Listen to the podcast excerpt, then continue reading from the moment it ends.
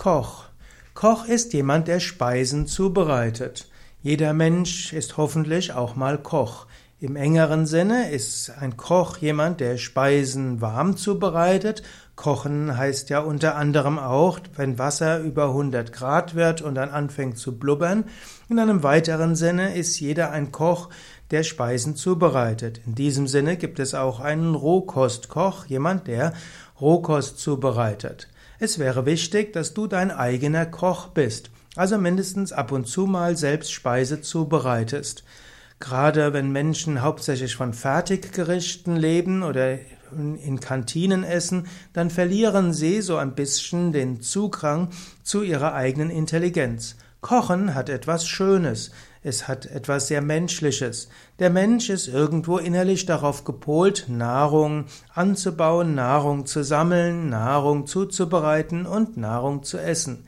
Es mag sogar so sein, dass manche Menschen deshalb zu viel essen, weil sie wenig Zeit damit verbringen, Nahrung zuzubereiten und Nahrung über Sinne auf sich wirken zu lassen. Für manche Menschen ist der einzige Zeitpunkt, zu dem sie Kontakt mit Nahrung haben, ist das Essen. Und da irgendwo der Mensch Bedürfnis hat, mit seiner Nahrung längeren Kontakt zu haben, kann es sein, dass er umso länger isst und umso mehr isst. So ist es auch wichtig, dass du beim Essen mindestens eine Zeit lang bewusst kaust, bewusst schmeckst, bewusst die Nahrung auf dich wirken lässt. Nahrung ist etwas sehr Sinnliches. Letztlich Essen ist etwas sehr Sinnliches. Wenn du isst, rieche die Nahrung, schmecke die Nahrung, sehe die Nahrung und auch das Kauen kannst du hören. Wenn du das so machst, dann hast du eine größere Befriedigung und das Essen macht mehr Freude und vielleicht wird dann auch schneller dein Appetit befriedigt. Und Kochen kann etwas Zusätzliches sein.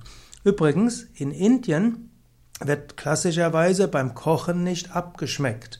Du riechst, wie es schmecken wird. Du weißt in etwa, wie viel Salz du hineingibst und so weiter. Für einen westlichen Koch klingt das etwas komisch, dass man das Essen nicht vorher schmeckt. Aber indem du nicht vorher schmeckst, sind deine Sinne aktiver.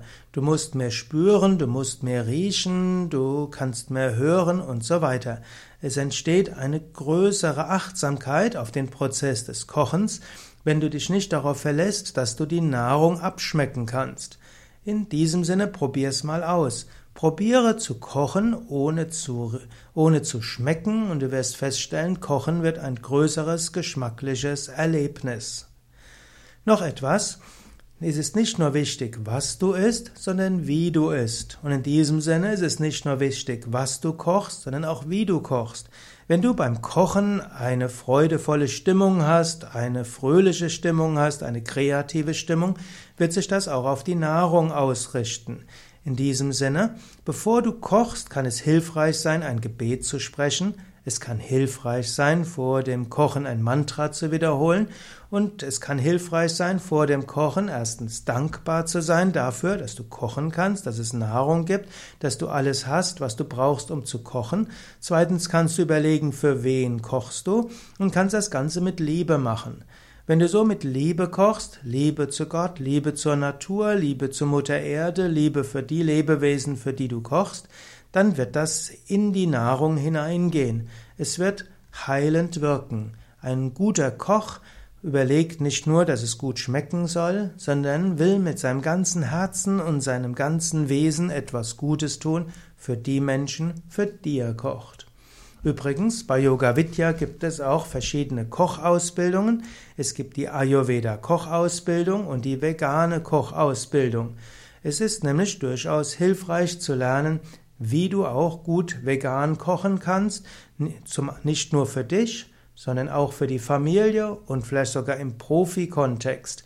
Also wenn du zum Beispiel auch ein Profikoch bist und lernen willst, wie du vegane Gerichte zubereitest, und zwar so, dass sie wirklich gut schmecken und nicht nur eine Alibi-Veranstaltung sind, sondern gesund und wirklich gut schmecken, dann mach irgendwo mal eine vegane Kochausbildung mit, so kannst du lernen, wie du vegane Speisen sehr gut zubereiten kannst.